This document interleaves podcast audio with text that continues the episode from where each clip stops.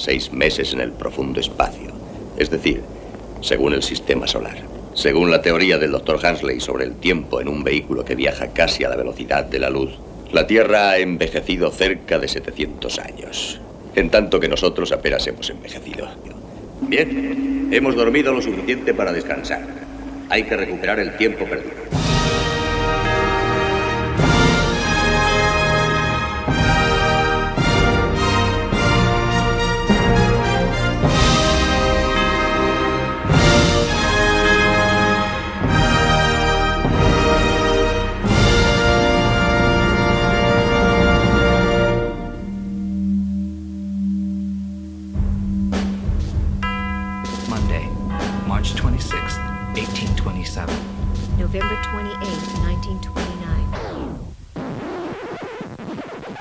Vidas Ejemplares repasamos la vida de mis ídolos, personas reales de la historia de la humanidad y también esos personajes de ficción para mí igual de importantes.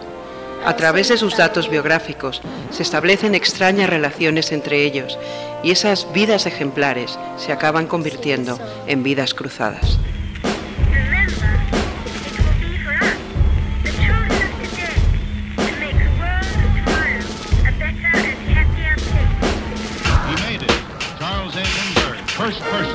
Person to fly New York to Paris non-stop.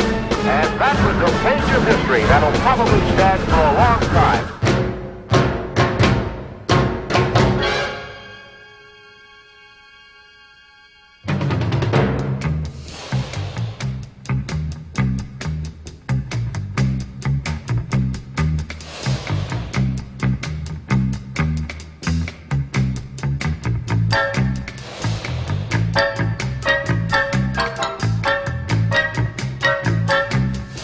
Estamos escuchando una banda sonora compuesta por uno de los mejores autores del género, que es Jerry Goldsmith.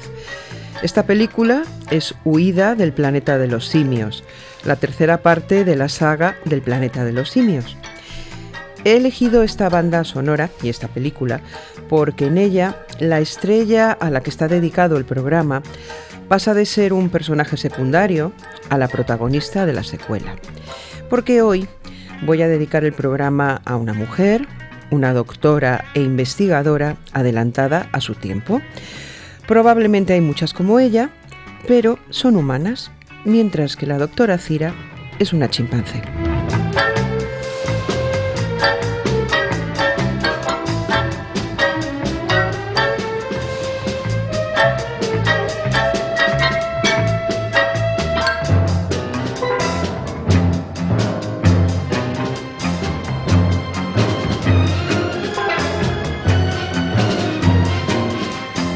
El planeta de los simios llegó al cine en 1968. Yo recuerdo que no me llevaron al cine porque tenía solo 5 o 6 años, pero todo el mundo hablaba de la película.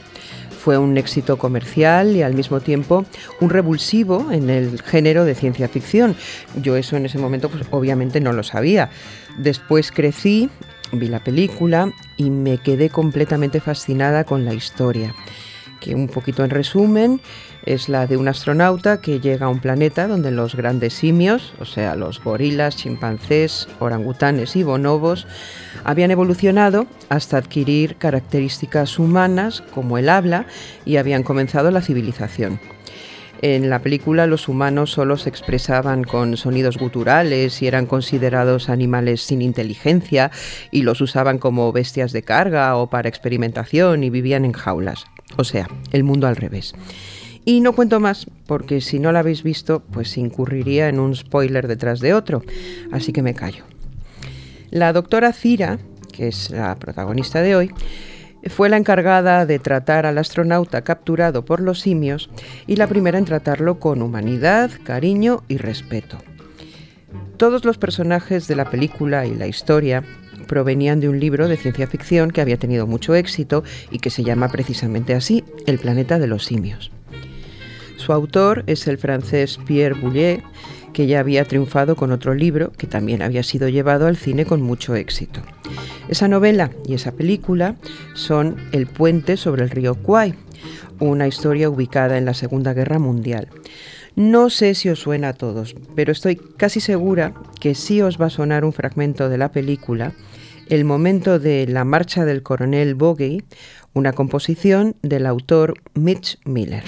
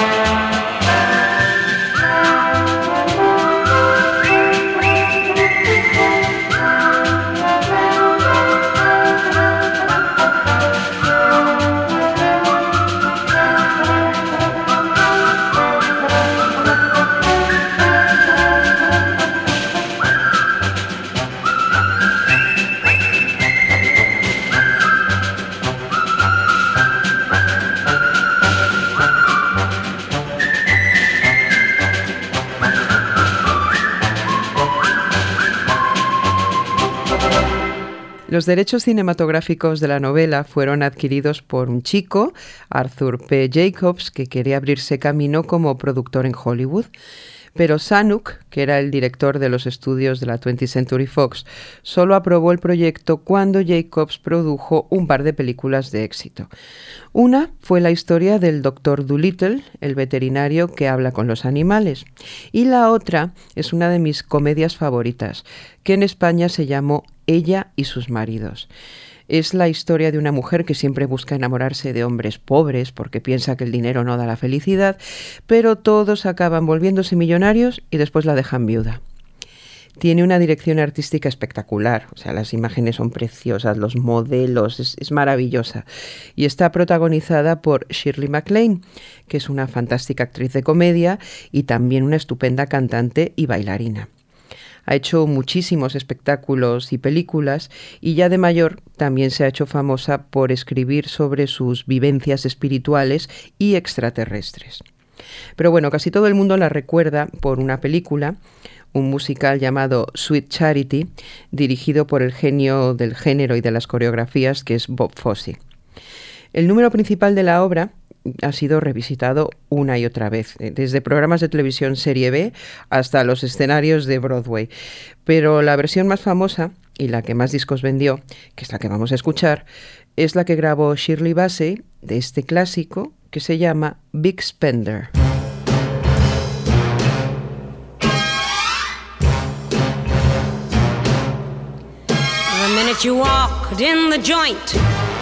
I could see you were a man of distinction, a real big spender. Good looking, so refined. Say, wouldn't you like to know what's going on in my mind? So let me get right to the point. I don't pop my cork for every man I see. Hey, big spender! spend a little time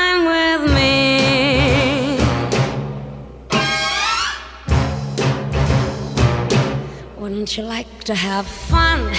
Fun, fun. How's about a few laughs, laughs? I could show you a, good time. Let me show you a, a good time. The minute you walked in the joint, I could see you were a man of distinction, a real big spender, good looking, so refined. Say, wouldn't you like to know what's going on in my mind? So let me get right to the point. I don't pop my cork for every man I see. Hey, big spender.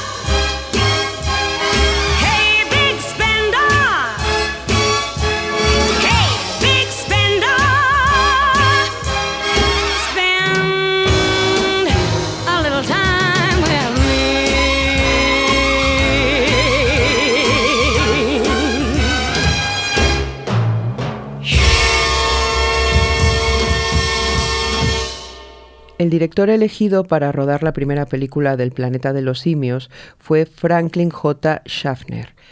Si la veis ahora, no vais a encontrar nada en particular, pero en su momento fue una apuesta muy arriesgada por cómo están rodados algunos planos, muy bien acompañados por una banda sonora pues también muy moderna para la época. Schaffner tiene otra película que me encanta y es Los Niños del Brasil, basada en una novela de Ira Levin, que es el mismo que escribió La Semilla del Diablo. Y además de un libro y una película, Los Niños del Brasil es un grupo de música de Zaragoza. A su cantante Santi Rex lo conozco desde siempre y en los años 90 compartimos oficina de manager. Por eso los niños del Brasil grabaron algunas canciones en Vulcano, que era el estudio de grabación que tuvimos Fangoria en los años 90. En su momento hicieron una versión de una de las mejores canciones de tecno de todos los tiempos, La Modelo de Kraftwerk. Pues esto es La Modelo según los niños del Brasil.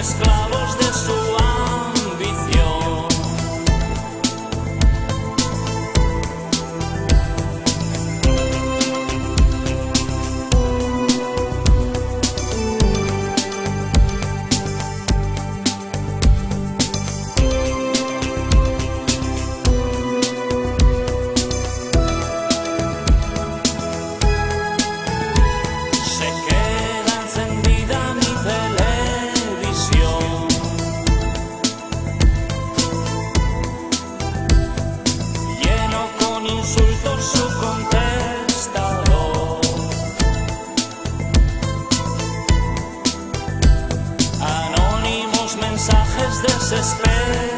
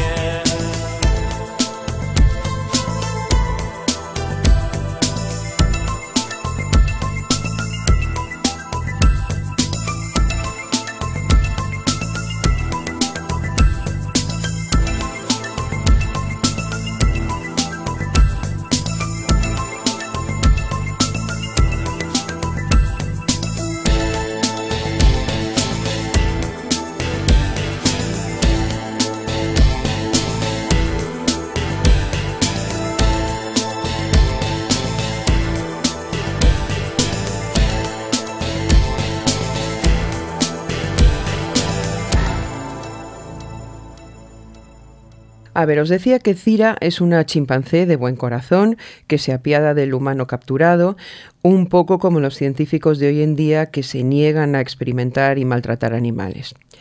Sin duda el personaje de Cira es creíble gracias a la interpretación de la actriz que le dio vida en las tres películas de la saga donde aparece. La actriz es Kim Hunter y aunque su participación en la serie del Planeta de los Simios es su trabajo más popular, Kim Hunter ya era una actriz reconocida en el teatro y en el cine de los años 50. Lo que pasa es que el director de cine Elia Kazan la señaló como sospechosa de relación con el comunismo ante el Comité de Actividades Antiamericanas impulsado por el senador McCarthy, y eso le cerró muchas puertas. Precisamente, Kim Hunter había trabajado con Elia Kazan en una de las películas más famosas de la historia, un tranvía llamado Deseo. Ella hacía el papel de Stella Kowalski, la hermana de la insoportable Blanche Dubois. Esta película está basada en una obra de teatro escrita por Tennessee Williams, que es uno de los autores clave del siglo XX. A mí me encantan sus personajes, que son siempre súper torturados y retorcidos.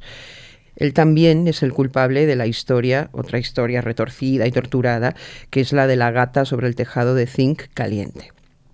Alguien que ya ha sonado en estos programas escribió una canción que habla de gatos sobre tejados de zinc calientes. Él es Brian Setzer, que con su orquesta canta These Cats on a Hood Tin Roof.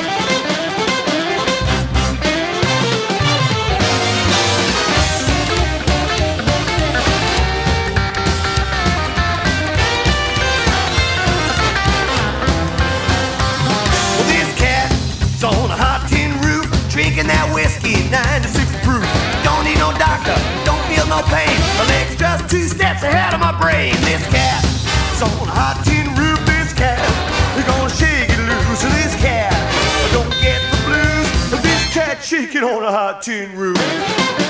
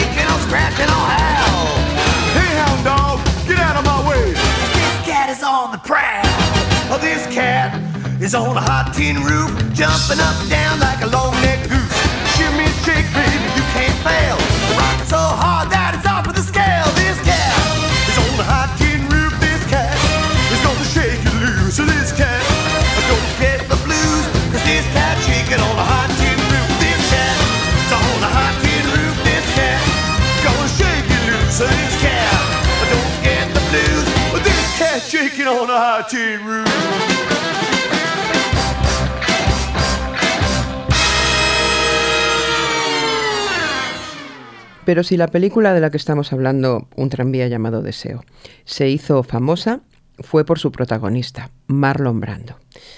Se convirtió en un prototipo a imitar por los jóvenes de los años 50, más todavía por otra de sus películas, El Salvaje, que instaló toda una imaginería de cómo debían ser los rebeldes, tanto por su comportamiento como por su imagen.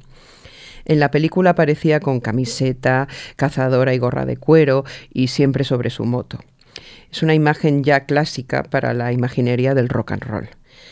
El club de moteros que aparece en la película se llamaba Black Rebels Motorcycle Club y de ahí tomó el nombre el grupo californiano de rock Black Rebel Motorcycle Club. Vamos a aprovechar que acaban de publicar nuevo disco, así que vamos a escuchar una canción que se llama Let the Day Begin.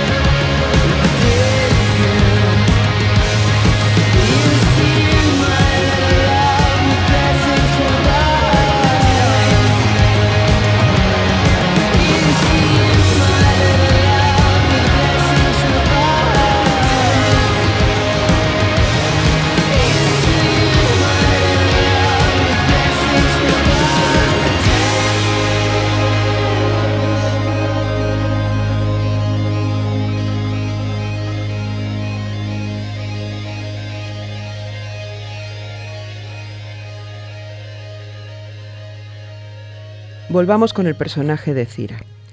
Os decía que participó en las tres primeras entregas cinematográficas del Planeta de los Simios. En la tercera parte, Huida del Planeta de los Simios, huye del planeta para escapar del holocausto nuclear. La acompaña su compañero sentimental, que en la versión española se llama Aurelio y en la original Cornelius. En este caso el viaje no es interplanetario, sino un viaje hacia atrás en el tiempo, así que llegan a la Tierra, que todavía está gobernada por los humanos. La historia se repite y Cira y Aurelio son asesinados porque los humanos consideran peligrosos a unos monos con inteligencia y capacidad de habla. Pero antes de morir, Cira tiene tiempo de dar a luz a su hijo, que se llama César y que será el que continúe la historia en las siguientes películas. Vamos a rendir homenaje a Cira, escuchando una canción que se llama así, Cira, y que es de un grupo bastante regulero, que se llaman Red Cross, uno de esos grupos de rock de los años 90, que en su momento parecía que se iban a comer el mundo, y que si no hubieran existido, pues tampoco habría pasado nada.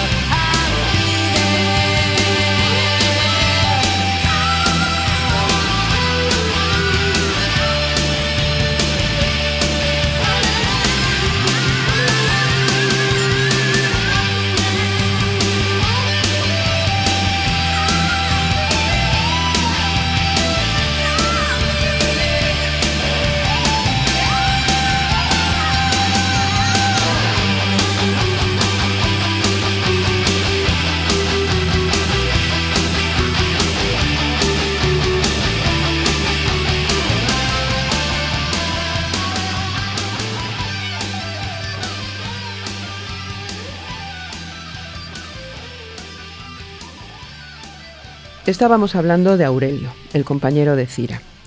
También la acompaña en las secuelas de la película original y como ella es un chimpancé científico que cree en la teoría de la evolución, en este caso que el mono viene del hombre.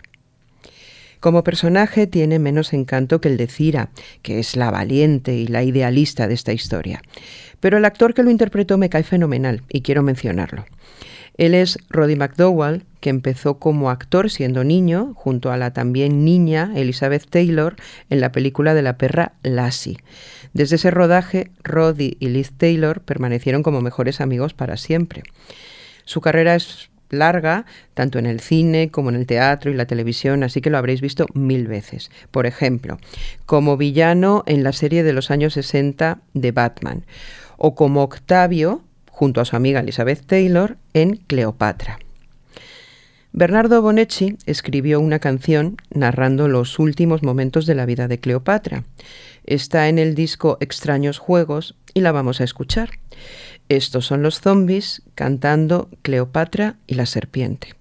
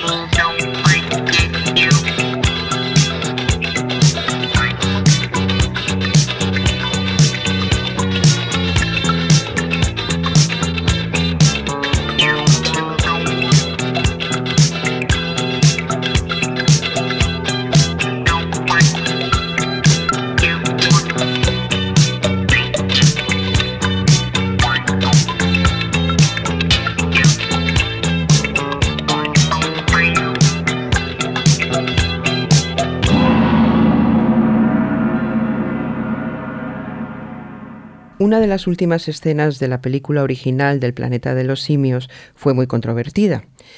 En ella la chimpancé Cira da como despedida un beso en la boca a Taylor, el astronauta humano. En un momento de la historia en que se luchaba por los derechos de las personas de todas las razas, este beso, que más que interracial es entre especies, se consideró toda una declaración de principios. Todavía no hemos hablado sobre el actor que interpreta al astronauta humano, que es Charlton Heston. Diez años antes había participado en otra de las grandes películas de la historia, Ben-Hur, donde su personaje era Judá Ben-Hur, un noble judío que acaba viendo la salvación en Jesucristo. Previamente es perseguido y castigado por el tribuno romano Mesala, que había sido su mejor amigo.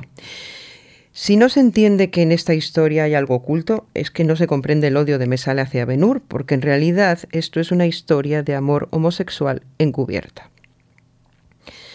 Parece ser que el escritor Gore Vidal, que participó en el guion, ideó la trama y se lo contó al director William Wyler y al actor que interpretaba a Mesala, Stephen Boyd, pero no le dijeron nada a Charlton Heston para mantener la tensión. Es decir, Charlton Heston ni se enteró que lo que estaba rodando era una pasión entre dos hombres que no llegaba a ningún sitio. Hay una película documental muy divertida que se llama El celuloide oculto, aunque la traducción exacta sería El celuloide en el armario, donde se cuentan estas anécdotas de escenas y personajes gays que se consiguieron colar en el cine de Hollywood sin que la censura, ni muchas veces el público, se diera cuenta. Otras historias son las de los personajes de esas obras de Tennessee Williams de las que hablábamos antes, o el de Joan Crawford en Johnny Guitar. Hablemos de Johnny Guitar. La cantante Peggy Lee, bueno, cantante y compositora, tuvo mucho éxito con esta canción, eh, la escribió para esa película, la cantó y se llama precisamente así, Johnny Guitar. Play the guitar, play it again, my Johnny.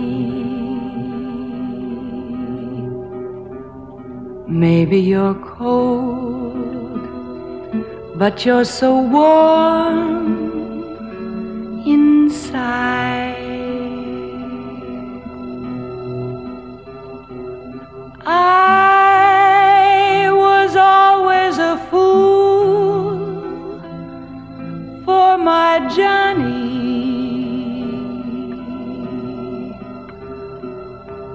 For the one they call Johnny Guitar. Again. Johnny Guitar. Whether you go, whether you stay, I love you. What if you're cruel? You can be kind, I know. There was never a man like my Johnny, like the one they call Johnny Guitar.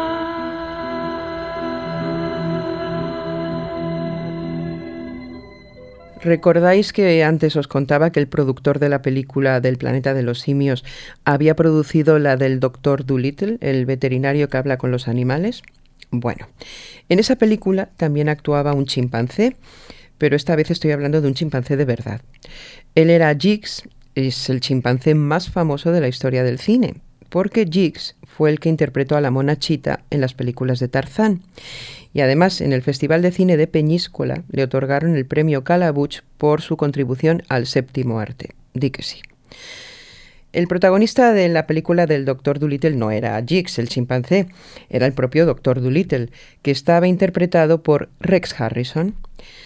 Rex Harrison también aparece en Cleopatra, que mencionábamos antes, haciendo el papel de Julio César. Pero su papel más recordado es el del profesor Henry Higgins en la película del musical My Fair Lady. Su antagonista era Audrey Hepburn y Audrey Hepburn es uno de los iconos del cantante y compositor Mickey Puch. Tanto es así que la menciona en una de sus canciones. Está en el disco Colección de Favoritas, la canción se llama Drama y ellos son Los Sencillos.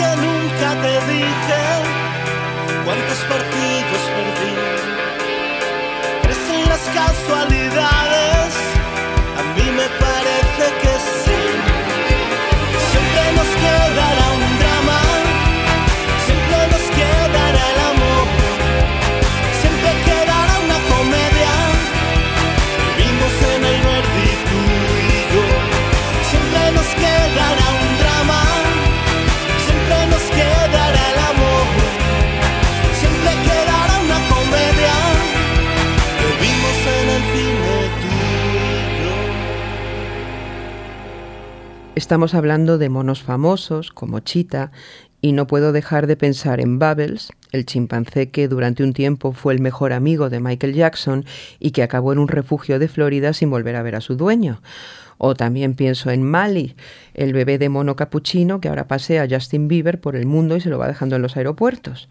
A ver, no los culpo. A mí me encantaría vivir con un mono más que con una persona, pero tengo sentido común para saber que eso no es posible y que acabaré teniendo que deshacerme de él. ¿Y eso es horroroso? Bueno, bueno, es una moda que yo creo que ya en los 2000 no se puede hablar de ello. En los 50 vamos a pasarlo, porque Elvis Presley también tuvo un chimpancé que se llamaba Scatter. A Elvis le encantaba mm, que Scatter les levantara las faldas a las chicas, era bastante bullicioso, pero claro, Scatter creció y acabó encerrado en Graceland, en una jaula, eso sí, con aire acondicionado. En fin, escuchemos a Elvis cantando Too Much Monkey Business, que nos viene al pelo, y es una pieza que grabó en Nashville en 1968.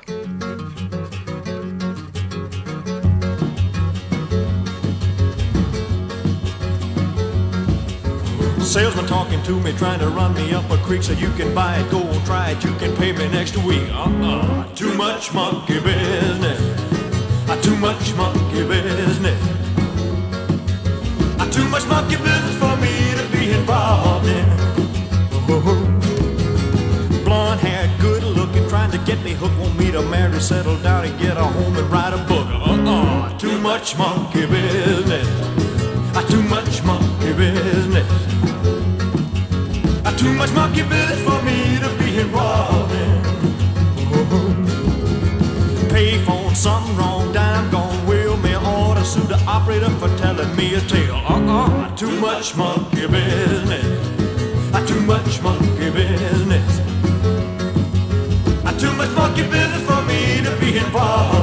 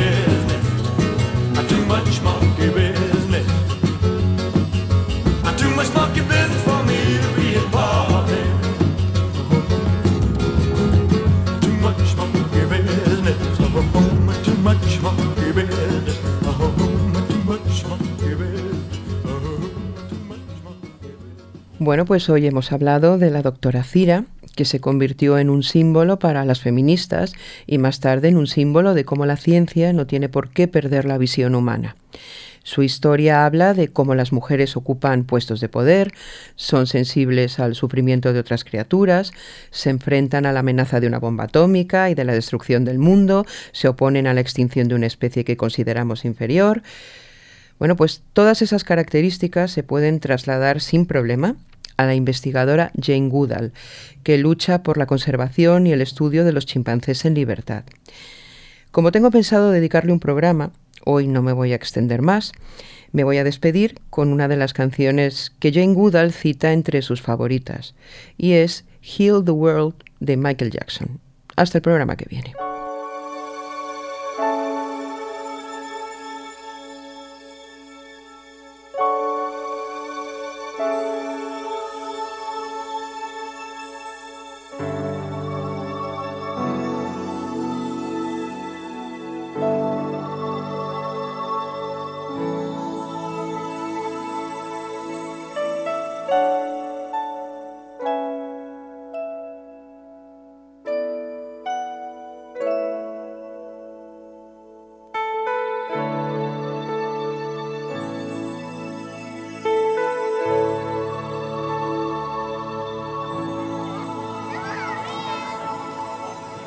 Think about um, the generations and to say we want to make it a better place for our children and our children's children so that they they they they know it's a better world for them and think if they can make it a better place.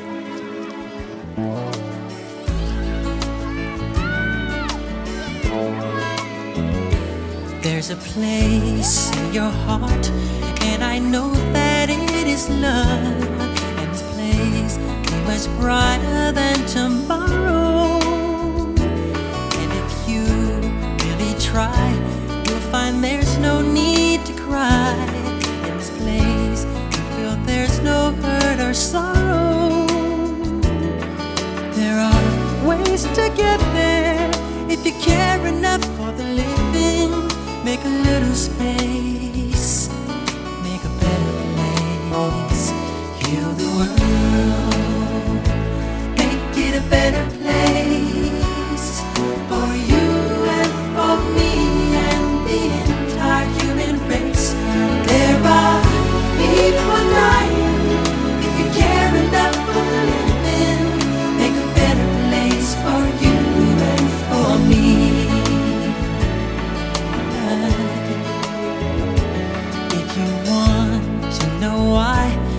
a love that cannot lie. Love is strong, it only cares for joy, giving. If we try, we shall see. In this bliss we cannot feel. There are dreams. Stop existing and start living.